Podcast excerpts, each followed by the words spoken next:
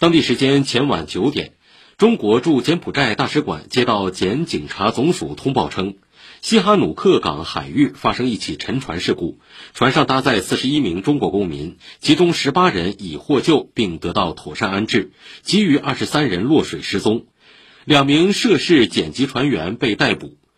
据获救人员称，船上人员系九月十一号从广州出发，抵达西港海域后不久即遇险。